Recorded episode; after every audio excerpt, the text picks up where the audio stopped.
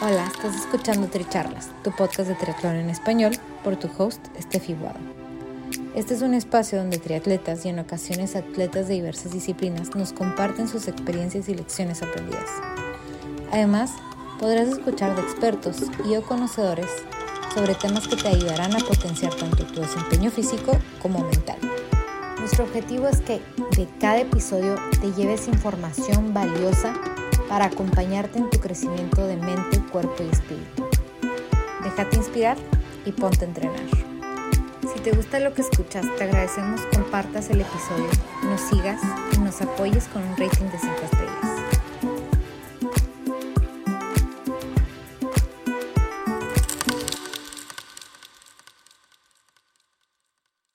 Bienvenidos al episodio 101 de Tricharlas, yo soy Estefi Guado y el día de hoy nuestra podcast host es Lani Miranda, quien también es de Chihuahua y ha sido deportista toda su vida, fue basquetbolista muchísimos años y desde hace algunos es triatleta.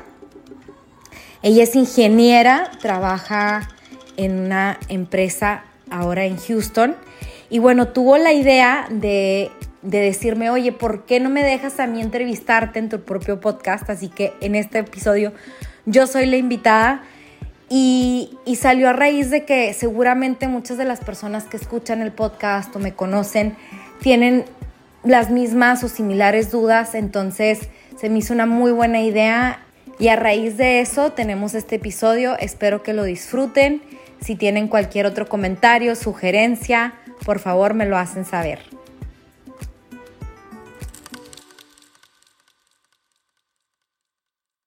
Bienvenidos a Tricharlas. Hoy estoy con Lani, que, bueno, un poquito de, historia, este, cuando estaba haciendo una certificación de mentoring, eh, le, le, dije a Lani que si quería ser mi mentí, entonces como para ir practicando para tener la certificación. Y ahí fue como cuando nos como conocimos un poquito más, ¿no? Porque ya nos conocemos de antes, entonces de la universidad, de esos tiempos en Chihuahua. Y, bueno, me dijo en, en, Instagram como, oye, ¿por qué no hacemos como una entrevista a ti? Y yo, yo, pues bueno, va. Entonces, hoy ella es la host y yo estoy de invitada. Entonces, Lani, te doy la palabra. Hola, Steffi, muchas gracias. Pues qué padre que me da la oportunidad de entrevistarte porque yo creo que no nada más yo tengo muchas dudas cuando vemos a lo mejor lo que publicas y, y, si te conocemos un poquito más, sabemos que no es nada más como éxito en lo deportivo, ¿no? También es como éxito en la parte de, eh, profesional, en la parte familiar. Entonces, desde mi punto de vista, que comparto esa pasión también por el deporte y en lo particular ahorita por el triatlón, me surgieron un chorro de dudas, ¿no? Entonces dije, pues, ¿por qué nos las preguntamos? Y a lo mejor hay más gente que las tiene y pues no se las ha preguntado, ¿no? Entonces, este, yo creo que una de las más grandes dudas que tengo, y es porque yo he tratado de ahí como que de nivelar profesión, eh, familia, amigos, entrenamiento. ¿Cómo le haces? O sea, ¿cuál es como tu manera que haces para, para equilibrar y aún así poder aventarte el Ironman y luego enseguida un half y luego enseguida un maratón y lo o sea, así como que non-stop. Y aún así eres súper exitosa en el trabajo y no te ves cansada. Entonces, ¿cómo le haces? O sea, cuéntanos cuál es tu receta. Wow, bueno, la verdad es que, o sea, ahorita mientras lo, estaba, lo estás diciendo, estaba como tratando de procesarlo y la verdad es que sí hago muchas cosas. o sea, y una de eso es el podcast, ¿no? Entonces, siempre encuentro el tiempo para hacer estas cosas y yo creo que también tiene mucho que ver que me hace muy feliz. O sea, como que todas estas cosas que hago, las hago porque a mí me hacen feliz. Entonces, como que cuando las hago, aunque hay días que igual me da flojera, pero yo sé que lo amo. Entonces, como que yo creo que ese es el primer incentivo, como que conectar con esa parte de, en realidad me gusta hacer esto. Entonces, por ejemplo, hacer el, el podcast, entrenar, eh, planear las carreras, ¿no? Y alrededor de eso también meter este, que los amigos, porque también hay eventos sociales, ¿no? O sea, un poquito, un mix de todo. y, bueno, el trabajo no se diga, ¿no? Como que ese tiempo lo tengo reservado para el trabajo, como que ese no lo toco, o sea, no meto otras cosas en esa, en esa cajita. Entonces, eso lo respeto bastante y lo que hago es estirar un poquito mi mañana, como que de verdad sí soy de esas personas que empieza su día a las 5 de la mañana. o sea, y hago el esfuerzo por dormirme a las 10 de la noche. Entonces, como que, que mi reposo sea reposo y estirar la mañana desde las 5 porque me he dado cuenta que, o sea, yo como funciono, es que mi cerebro está mucho más activo en la mañana. O sea, soy una esponja que absorbe así todo, como que de las 5 hasta las 10 estoy como... todo fluye, todo fluye.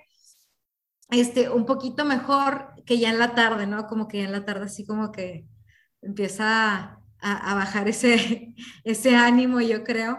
Entonces sí, trato de empezar como que darme mi tiempo de antes de empezar a revisar el teléfono o cualquier cosa, como sentarme un momento como de oración, de meditación, este, tener un momento de paz antes de empezar el día. Y luego como que siento que a partir de ahí ya puedo ir como que, ok, me toca entrenar, me baño, alisto las cosas que voy a llevar a la oficina, este, me voy preparada para lo que voy a hacer después en la tarde. O sea, porque aparte yo he seguido yendo a la oficina, no es como que estoy trabajando. Entonces sí, sí tengo que estar ahí presencialmente y, bueno, es como que un, poquito como, como se ve mi día y yo creo que una de las, de las claves de, para mí es empezar el día súper temprano, o sea, como que si quiero empezar a escribir un libro o sea, hacerlo 10 minutos todas las mañanas avanzas un montón, porque aparte hay esa claridad, ¿no? De que no está como ni la gente escribiendo en el teléfono, o sea, como que, o sea, a las 5 de la mañana nadie te está molestando. O sea, todavía si te estás desvelando hay gente que está ahí, ¿no? Pero como que en la mañana sí es un momento de silencio. Entonces, yo, yo me agarro de eso un poco. Oye, ¿nunca te ha pasado que, o sea, que digas tú, como un momento de, de, híjole, no, o sea, hoy no, o a lo mejor hasta periodos, ¿no? De, de como que tú, es como el que le dicen el self-sabotage, ¿no? O sea, que dices tú, sí quiero, pero, pero no, o sea, de plano no, que es más fuerte. Y sí, sí, ¿cómo le has hecho como para agarrar otra vez ese como círculo este, de vicioso a virtuoso, ¿no? Como lo conviertes. Sí, o sea, he tenido momentos en los que sí o sí estoy como que hasta acá, ¿no? Y que digo, ¿cómo le voy a hacer? Y eso, o sea, yo creo que un poquito lo que me sirve aparte de la meditación es como que en ese momento de paz, como que digo, es, es como cuando estás en una carrera. O sea, no te puedes preocupar por la meta cuando todavía te falta, no sé, quién sabe cuántos kilómetros. Entonces dices como, pues de aquí a la, a la próxima boya, ¿no?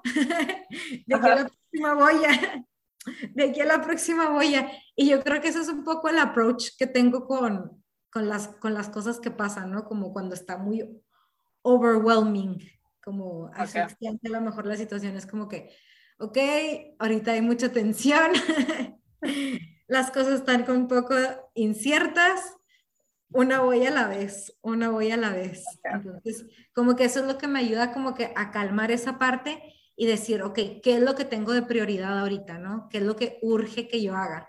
O sea, a lo mejor en ese momento lo que urge es estar pegada a la computadora para hacer cosas de la oficina. Ajá. Hay veces que puedo tener como todo bien organizado, la verdad es que mi trabajo me permite bastante eso, o sea, como que yo tengo mis, mis mi calendario, está todo organizado, y yo ya sé que en mi día, al menos estas 15 cosas tengo que completar.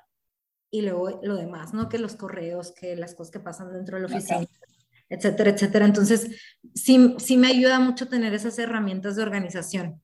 O sea, y otro ejemplo tonto sería como que en, en, cuando ya leo un correo, lo terminé de usar, ¿no? Como que la información que se te, lo borro y no dejo y, y vacío todo el, el, el, inbox, ¿no? O sea, como que ya no hay nada porque todo se hizo.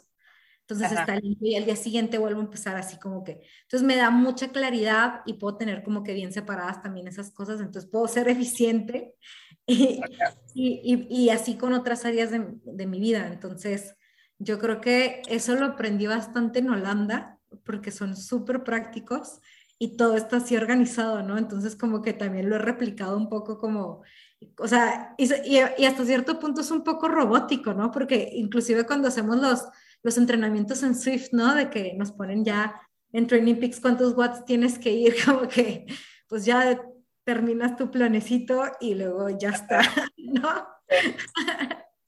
Y cómo aplica, ¿no? Lo de la vida como, o más bien lo de la carrera, lo del training, lo de un plan de entrenamiento, metas, o sea, siempre cómo aplica a todo, básicamente. O sea, todo lo que quieras lograr es, pues te haces un plan, lo sigues, terminas. O si no lo seguiste, pues terminas, pero a ver en qué condiciones, ¿no?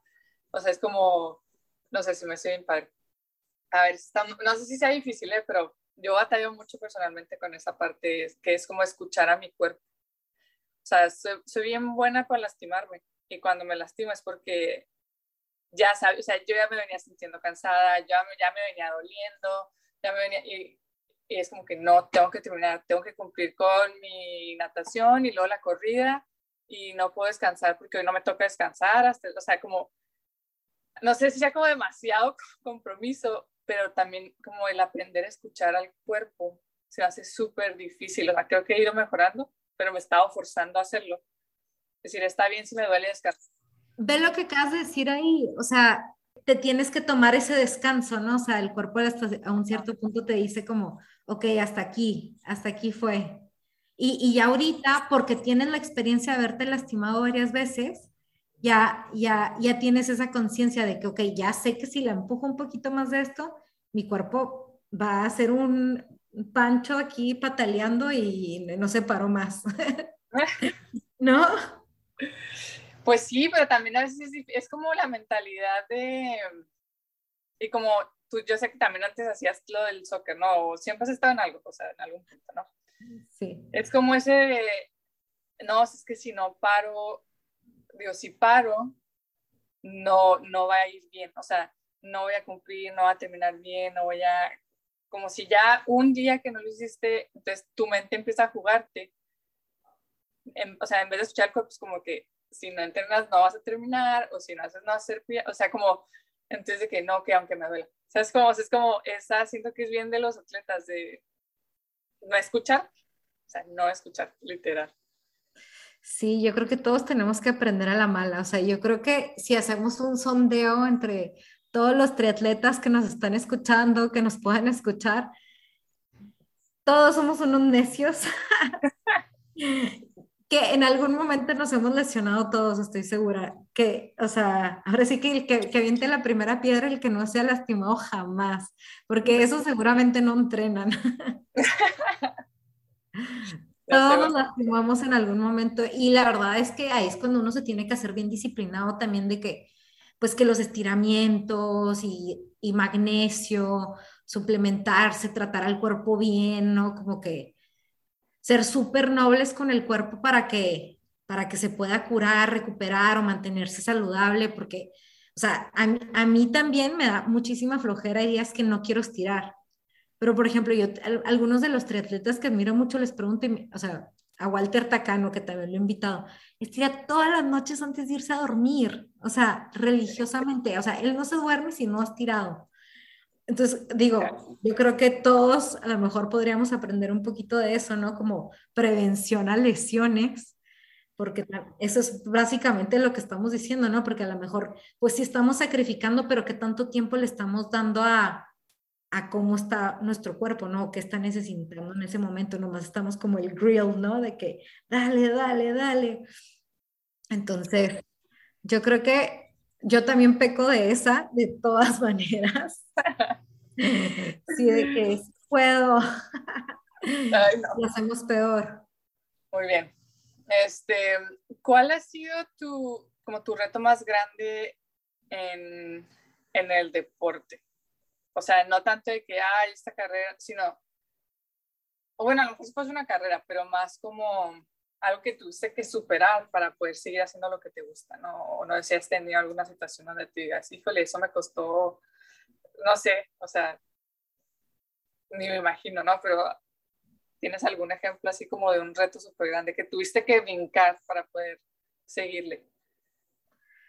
Un reto súper grande. Híjole, pues sabes que ahorita que lo pienso, yo creo que haberme cambiado de país cada dos años ha sido un reto bastante importante y yo creo que no deja de ser difícil. O sea, siempre como que ya en dos años yo siento que es como el tiempo perfecto para consolidar amistades, ¿no? Entonces, llegar, como que tener amistades así como que ya bien cool, de que les puedes hablar de que, hey, ¿qué onda? Nos juntamos hoy, este, así, o sea, para llegar a ese grado, ¿no? Ya dos años es un tiempo perfecto. Y luego como que hey, ya me voy. Qué gusto, ahí estamos en contacto, pero pues como que se pierde un poco eso y luego es como el choque cultural, ¿no? Que llegas y es de que todo funciona diferente, o sea, acá lo que yo aprendí acá no aplica acá, entonces tengo que estar como que en un mood de, absorber, como absorber la cultura, absorber cómo se mueve la gente, cómo se hace, cómo se funciona. Y ya como que yo creo que siempre en los primeros dos meses me da una mega depresión, de todas maneras. Ay, no. Y, y, también algo que, que siempre, o sea, ya lo tengo hasta documentado porque, o sea, de hecho como hay journal para eso, este, como para, para, darme cuenta de este tipo de cosas. Y, y, te puedo decir que siempre como en los primeros dos meses me da una nostalgia de que, no, porque me fui, he hecho, ¿no? Y luego, y luego ya como que ya me entra como el, ok, vamos, vamos a conocer gente, vamos a movernos, dónde voy a ir a nadar, esto, el otro, pero no, hasta eso que eso siempre ha sido muy rápida, como que ya también ya me la aprendí, ¿no? Como que ya sé cómo hacerle cuando llego a un nuevo país, que igual hay, cada, cada, uno tiene sus cosas, porque mudarme a Perú fue súper como todo fluyó para encontrar un depa. A las dos semanas ya estaba en un depa, ya había firmado contrato, todo, ya me había mudado con mis maletas, todo súper bien. Y cuando llegué aquí a Milán, no, o sea, para encontrar un depa fue, yo decía, es que no puede ser que en tiempo de COVID no haya departamentos a un precio razonable, porque todos los que había estaban como que súper caros y yo de que... No. Este, ¿cómo le vamos a hacer? Y me tardé un poquito más, ¿no? O sea, como que hasta tuve que extender un poquito el tiempo en el Airbnb y al final encontré un DEPA perfecto, que lo amé mientras estuve ahí. Pero, pero sí, yo creo que, yo creo que eso es un reto importante que, que yo creo que me ha enseñado bastante también a, a eso, ¿no? Como que a no, a no estar tan tan atacada las cosas, es como a, decir como que un poco como que, bueno, vamos a, ver y, con, o sea, y, de verdad yo creo que algo que me funciona a mí mucho en, en esto de las, las transiciones y adaptarse, es como, para mí es como que ahorita que llegué a Milán fue como, yo de aquí no me voy a ir, voy a adoptar esta ciudad como si fuera la ciudad del resto de mi vida, ¿no? Y, y, y, como que tu relación con la ciudad y con la gente de la ciudad es mucho más diferente a que si tú vas pensando que ya te vas a regresar. Ajá. O sea, como que si, o sea, porque estás como que con un pie en un lugar y un pie en otro, porque es así que voy a volver, voy a volver. Sí, y, como que ni llegan ni te vas, ¿no? Exacto, y cuando ya dices como que abrazas la situación y dices tú, ok, Milán, tú y yo somos uno mismo, como que ya empieza a funcionar un poquito más, ¿no? O sea, como que lo lleva bastante. O sea, igual tiene sus, sus temas, ¿no? Pero como que siento que sí, sí lo absorbo mucho más y lo, y lo disfruto. Ok.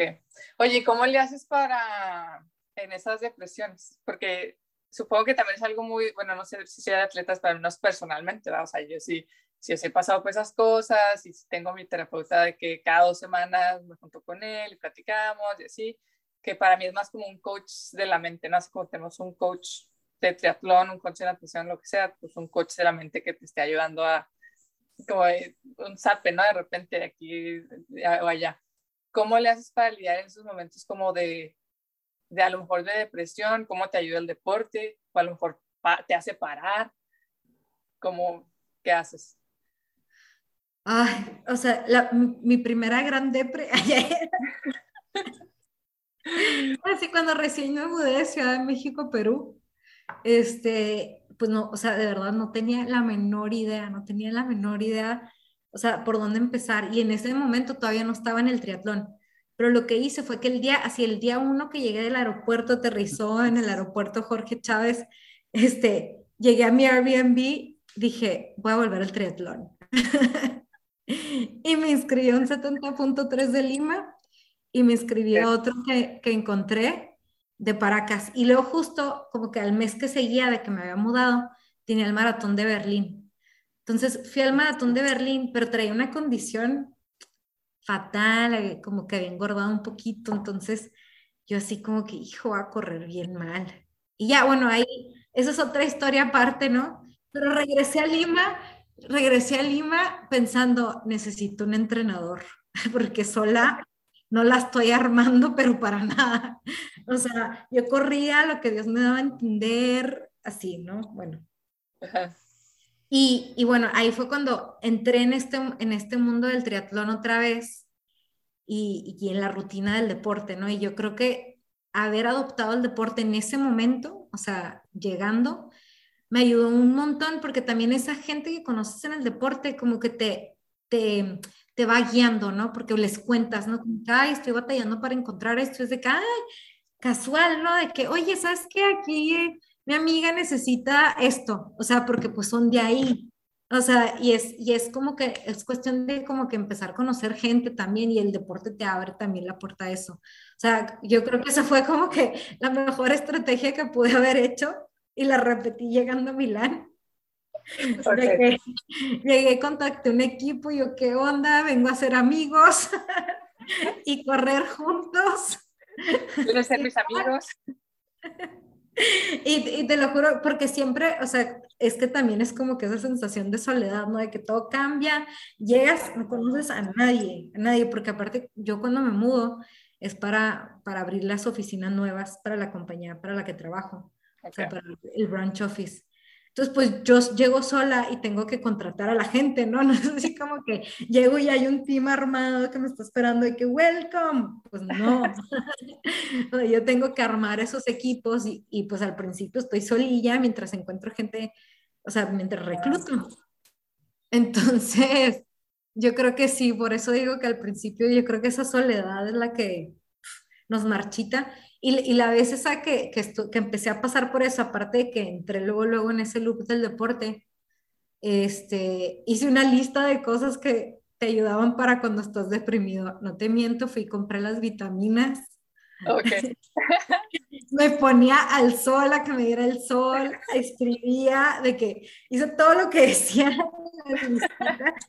comiendo comidas que no, o sea, que para el ánimo, o sea, es que yo decía, es que no, o sea, o sea, no, no me puedo permitir esto. No, porque no la estaba pasando bien. Entonces dije, a ver, manos en el asunto, ¿cómo se hace esto? ¿Cómo se sale de esto? Y, y, parece que en ese momento como que no se va a acabar nunca, ¿no? O sea, como que cuando lo estás viviendo parece que va a ser eterno y no va a tener fin y estás pensando como, ¿cuándo va a volver a ser normal? ¿Cuándo voy a volver a sentir feliz? ¿Cuándo se acaba esto? Sí llega. son momentos, son momentos. Muy bien, muy bien. Este, oye, a ver, esto va a ser como un ejemplo particular, pero creo que el consejo puede ser generalizado.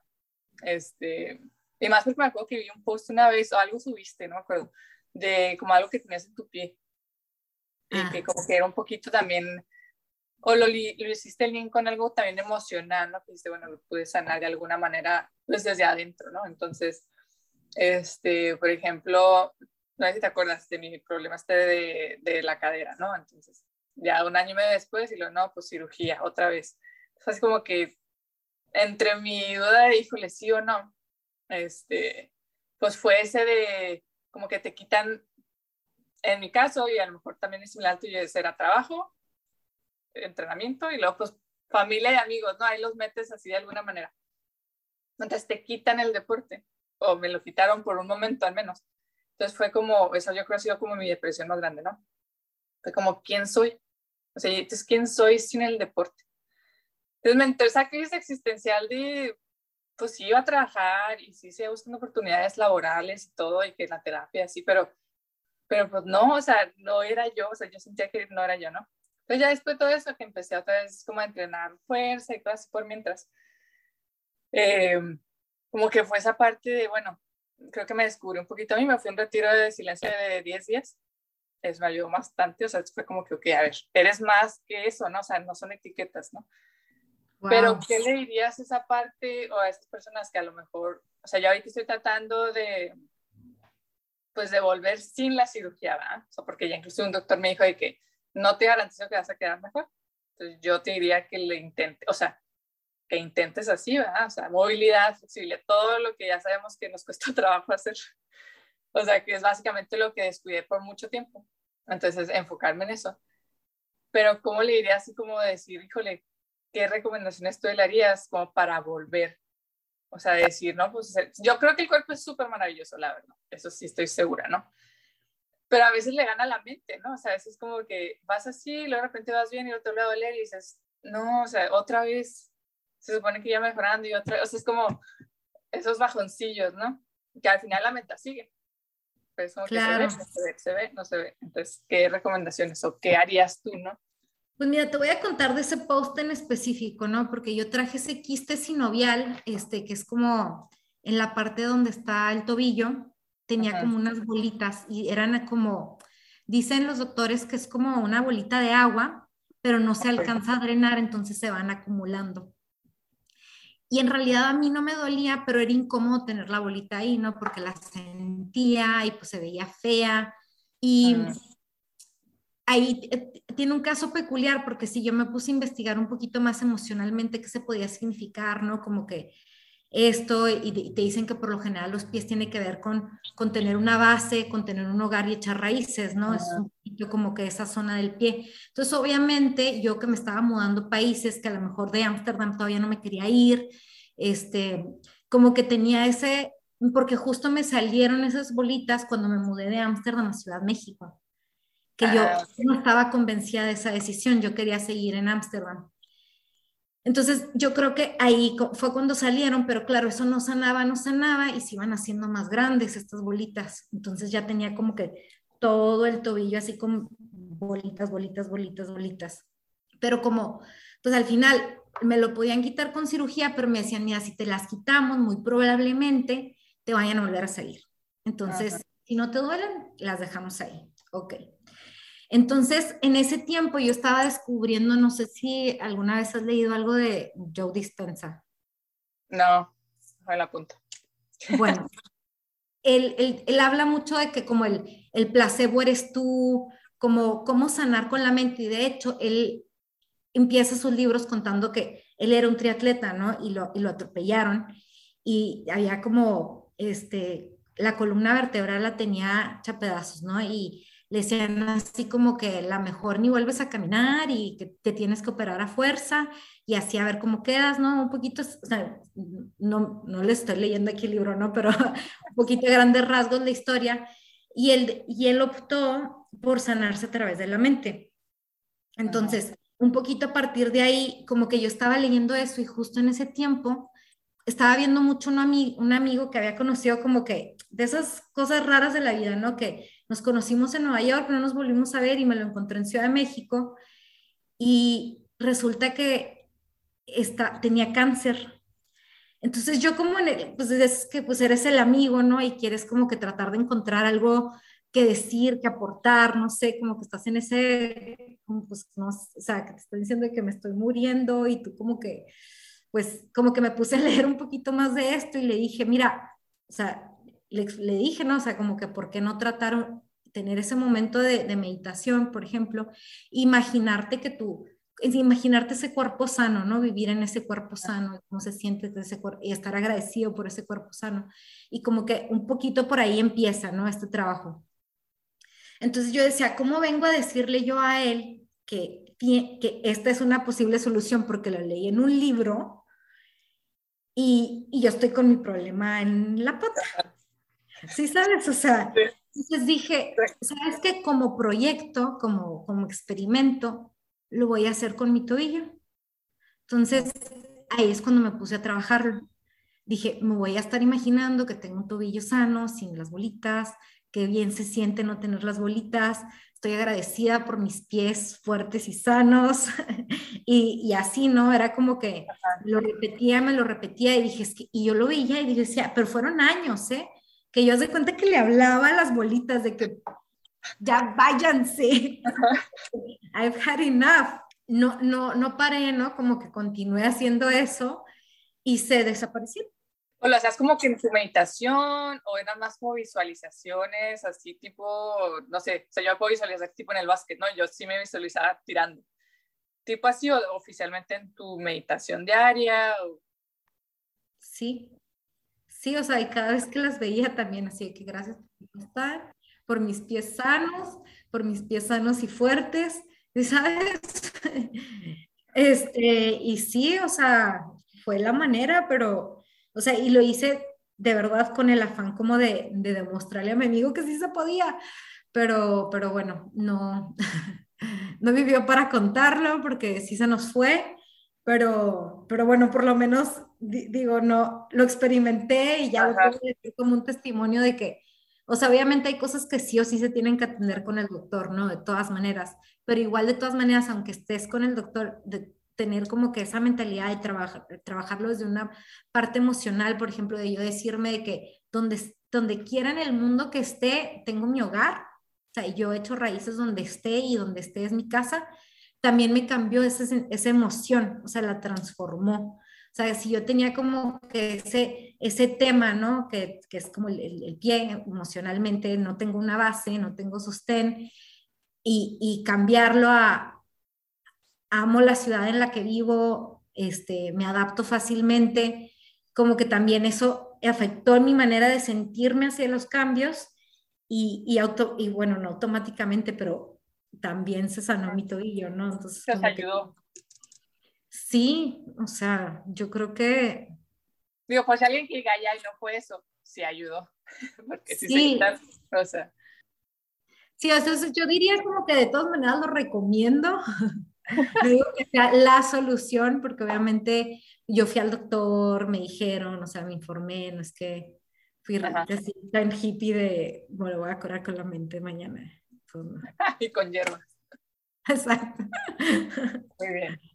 Este, mm, ¿qué sería, o bueno, cuál es como tu rutina de cuidar tu cuerpo? Cambiabas así como bien drástico el tema, pero este, eso me salió porque empecé a otra vez eh, últimamente con el cambio de rutina, que obviamente no se compara nada, para que vine a Houston, eh, fue como que mi veganismo, pues ya no fue veganismo, o sea, valió, empecé a comer bien mal, porque, o, sea, o sea, cambio de rutina, ¿no? Que, que, mejor que tú para, para conocer eso, ¿no? Entonces dije, bueno, ¿y qué tal si desde que empezó el estrés, que yo empecé a comer diferente, empecé a comer mal, que me valía y así, obviamente lo que le metes a tu cuerpo, pues es lo que sale, ¿no? De alguna manera, o es lo que es, pues es la calidad, ¿no? La calidad con la que tienes tu resultado. ¿Cuál es tu, como tu rutina de cuidar a tu cuerpo como desde adentro? Es decir, ¿cómo alimentas como a tus células? Así ya nos vamos como a un nivel más profundo, ¿no? Sí, wow, y sabes que ahorita que, que estabas contando eso me acordé de, fui como un, un, retiro de yoga hace poquito, y, pero yo, o sea, no era un retiro, era como un curso intensivo. Y luego fuimos a comer, entonces como que eran todos los maestros de yoga y yo como la triatleta que está haciendo yoga con los profesores, no sé por qué. y, y, estaban como que ellos hacen el yoga en ayunas, ¿no? Yo no había hecho ayunas, pero bueno, también llegué y luego empezaron a decir, o sea, estaban con, la, con los vegetales enfrente y empezaron a comer y es de que, wow, mis células están cantando felicidad. O sea, dijo la, la señora, ¿no? De una de las maestras y yo como que le doy una mordida a la ensalada y como que igual sí tenía mucha hambre, ¿no? Entonces como que fue así como que, pero di la, o sea, consciente, ¿no? Consciente de lo que estaba haciendo. Y dije, wow, sí, o sea, de verdad, tu cuerpo te agradece cuando haces ese tipo de cosas buenas, ¿no? Y es como lo que dices tú ahorita, cómo aprendemos a escucharnos y tú sabes que a tu cuerpo le gustan unas cosas que son buenas, ¿no? O sea, que, no es así como que, hay mis chiplerías de que a mí me gusta cuando me como el chocolate o me tomo la cerveza, no, es como que tu cuerpo en realidad esté de que, bien, esto es bueno para mí, como síguelo haciendo. O sea, cuando tomas mucha agua, en comparado con días que no tomas agua, cómo está tu estado de ánimo, ¿no? Ese tipo de cosas. Entonces, por ejemplo, ahí, ese es un ejemplo. Yo creo que eso es algo que la mayoría de los atletas no es un problema para nosotros, tomar agua. para mí sí. Sí, básico tomar agua. ya sé. Este en mi non negotiable. Exacto, en los no negociables de todas maneras. O sea, yo creo que esa, dormir, comer, no negociable. ¿Cuántas horas es tu mínimo de dormir? Que tú dices, menos de aquí no la voy a armar. Menos de seis no la armo. O sea, de verdad, si duermo menos de seis horas, yo no funciono igual, es más, estoy de genio al día siguiente. O sea, yo creo que puede que muerda a alguien si va pasando por no se me atraviesa, no dormí. pero, pero sí, yo creo que el mínimo tiene que ser seis. O sea, yo sí siento como, como si estuviera borrachita si no dormí bien, de que la concentración. No sé si a ti te pasa lo mismo. Este, sí, yo creo que es como, no lo he notado tanto con el sueño porque siempre que siempre fue, desde que empecé con esto, era como que apenas llegaba, entonces me iba a ponerle seis horas, que pues es como lo mínimo. Entonces ya fue un punto de que me acostumbré a estar como cansada, más bien, ¿sabes? Como entonces no lo sentí tanto, pero donde sí lo noto es, por ejemplo, con la comida. O sea, si llevo a comer, no sé, mucho azúcar o chocolates o, o carne, en el, en el caso de que si realmente casi no como carne, me siento como, yo le llamo foggy, no sé si existe, pero si eso es como, que... Nublado. No, no pienso, o sea, estoy en el trabajo así como que me concentro, pero pues no, no puedo y con dos, tres días que vuelvo como a comer, bien, es como que ya, o sea, siento que estoy más despierta, ¿no? Eh, pero la dormida, por ejemplo, ahorita en mis no negociables, porque estoy trabajando como, a ver, dos a la vez, dos a la vez, es dormir, según yo, ocho horas, pero no he podido dormir, así que yo estoy durmiendo menos, pero me acuesto como para darle a las ocho, ¿no? Y el, el agua. Muy bien. Estoy malísima, y más aquí en Houston, siento que necesito tomar más agua.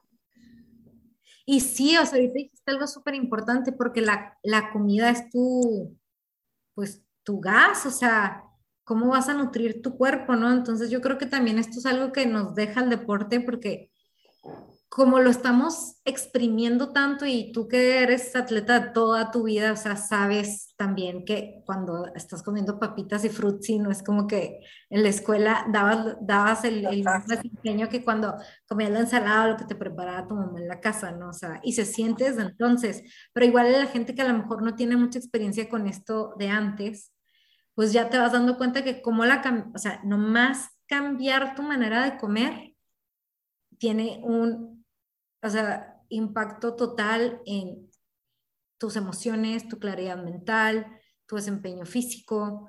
O sea, la nutrición de verdad sí te cambia. O sea, y, lo dicen como el doping moderno, ¿no? O sea, comer bien sí es como un doping moderno. O sea, la gente que come bien, la verdad es que está sana. Tienes menos oportunidades de enfermarte, tienes las defensas más altas, o sea, ¿por qué? Porque tu cuerpo está teniendo las vitaminas que necesita, las proteínas que necesita. O sea, y a igual a, no todo el mundo le cae bien la carne, el alcohol se tiene que medir de todas maneras porque es un depresivo, o sea, como que ese tipo de cosas. Por ejemplo, yo ahorita, eh, esta semana he estado como pensando en, de, tengo que dejar el café, porque tengo mis etapas en las que lo dejo y luego como que regreso porque me gusta el sabor y el olor. Este, y es demasiada tentación oler, oler. Pero sí, o sea, también me da un poquito de ansia, ¿no? Entonces sí digo como... Que técnicamente se supone que no es tan malo, ¿no? Porque a mí también me genera dudas, porque antes no tomaba y lo empecé a tomar. Le dije, ay, no, pero se supone que no es bueno. Y luego empecé a leer más y, pues no, obviamente si te metes 10 Tienes sus beneficios. no, pero una.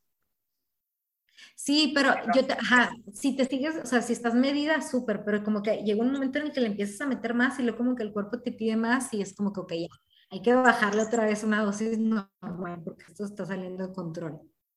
¿No? Sí, sí, es cierto. Donde ya es como que necesito café. Ya no quiero.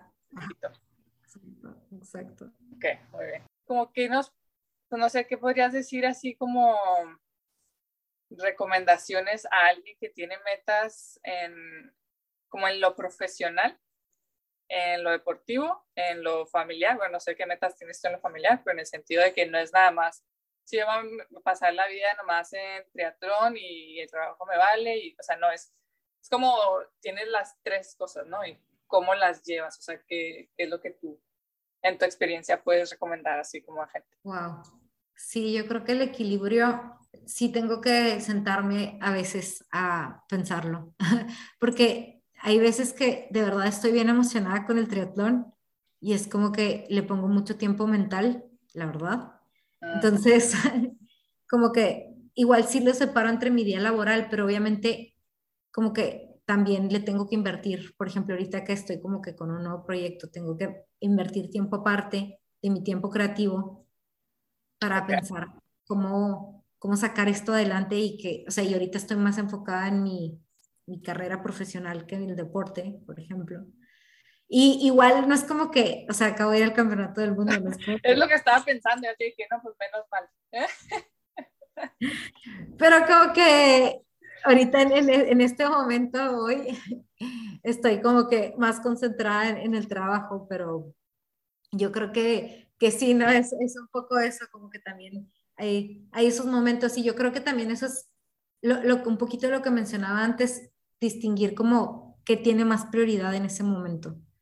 Ah. Como sin, sin, meterle mucha ansia a, a, como que ir de boya en boya, como que es, es igual con, con las metas, ¿no? O sea, como que no me puedo, o sea, sí, sí puedo visualizarlo y manifestarlo y todos los días, como que sí, sí, sí, ahí vamos. Que igual Organ, es que es el día a día y al final, mira, este es el, les voy a dejar este mensaje a, cerrar, como que saqué la, la, idea de que si tienes cuatro cosas que te hacen feliz en un día, o sea, si haces, o sea, que, ah, si hago estas cuatro cosas, este, eh, cada una me hace feliz, ¿ok? Entonces, no sé, la primera para mí puede ser hacer deporte me hace feliz, este, tener un momento creativo al día me hace feliz, este, reírme con alguien más me hace feliz y ya son cuatro, ¿no? Entonces, yo todos los días las hago. Todos los días me río con alguien, o sea, y hago un check, ¿no? De que hoy me reí, este, segundo hice deporte, check. Y lo, si ves como para atrás, en retrospectiva, tuviste una vida feliz, porque cada día tienes cuatro cosas felices por las que te sientes agradecido. Y en el y yo creo que eso es lo mejor que le puedes pedir a la vida, ¿no? Porque todo lo demás son variantes que cambian todo el tiempo y al final de cuentas, ¿qué importa? o sea, si te pones así muy filosófico, ¿no? O sea, al final de cuentas que, que fuiste feliz es lo que más importa. Entonces, a lo mejor puedes poner como ya en, en, tus no negociables, ¿no? Como que decir que cuatro, que cuatro cosas me hacen feliz y soy feliz. De hacerlas todos los días. Eso está padre. Siento que son como tus buoys de la felicidad. Exacto, sí, sí, sí. Entonces yo creo que esa sería mi recomendación. O sea, que se cuenten cuatro cosas que pueden hacer que las hacen felices. O sea, ¿cuáles son cuatro cosas que a mí me hacen feliz? Las enumeren y las hagan todos los días. Si comer te hace feliz, comí ese día. Check. Si ver un episodio de Netflix al día me hace súper feliz, check. O sea, ¿Qué tanto? Y sin juzgarte a ti mismo, ¿no? Siento que muchas veces eso el juicio, que a él, a él le importas, o sea, en el sentido bueno de la palabra, ¿no? O sea, que estás haciendo que no, es que van a decir que porque veo mucho Netflix, ¿no? Volviendo a ese caso. Pues X, ¿no? Si a ti te gusta. O sea, nadie te va a decir la verdad. Más te lo dices a ti mismo, ¿no? Sí, y ahí, y ahí es otro tema de tener como que honrarte a ti mismo, ¿no? Como que, que es lo que, a dónde me quiero llevar y mis mis acciones están de la mano con, con mis objetivos, ¿no? ya estoy aquí en una sesión de mentoring deportivo. ya sé. me pueden contactar. Promoción. Pero bueno, básicamente eso es parte del mentoring, ¿no? Este, ver cuáles son los recursos que, que tienes y sabes que tienes para que te lleven a ese objetivo o decir cuáles recursos sé que no tengo y necesito, este, y ahí trabajamos cómo conseguir esos recursos, ¿no? O sea, son, son este tipo de herramientas las, las del mentoring deportivo, entonces de repente sale, sale este lado. Sale tu coach. Que sale mi coach que llevo adentro, sí, sí, sí. Oye, y luego a ver, último, porque te hago esta misión de decir, a ver, quiero encontrar como libros, o no encontrar, pero como de gente que yo digo, ah, qué chido, o sea, está haciendo algo diferente, ¿no? es así o así. ¿Qué libro es como que el que te ha cambiado? Libro. Ajá. Fíjate que para las competencias hay uno que tengo que, tengo que ver si lo encuentro, que es de una atleta olímpica. Ajá.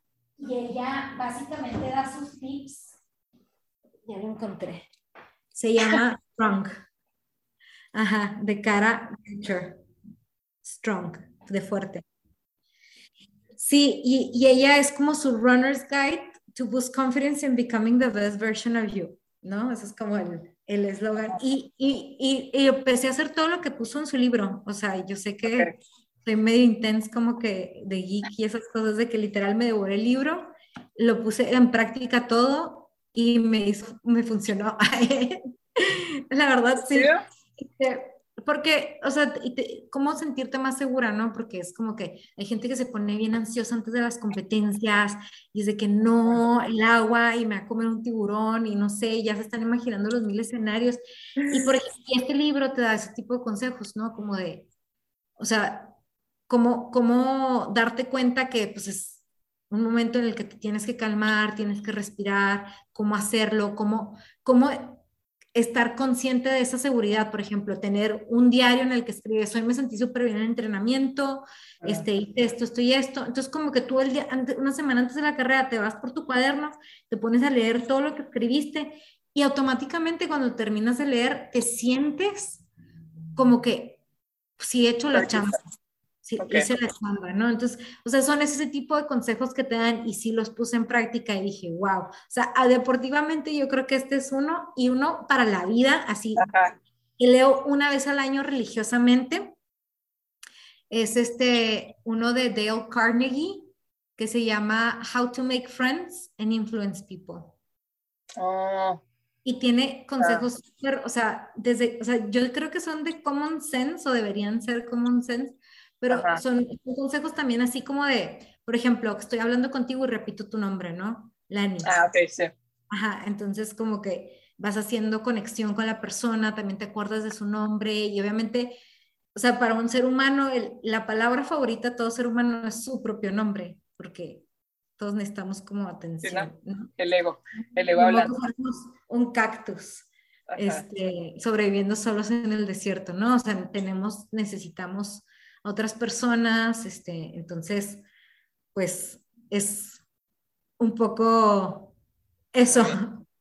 Y, te da ese tipo de consejos, ¿no? Que te, que te ayudan a relacionarte, a ser más carismático, a tener como esas atenciones, porque al final de cuentas eso es lo que te enseña el, libro, a tener como esas atenciones. Este, ese de todas maneras lo recomiendo, así, todos lo deberían de leer. Muy bien, ya los apunté.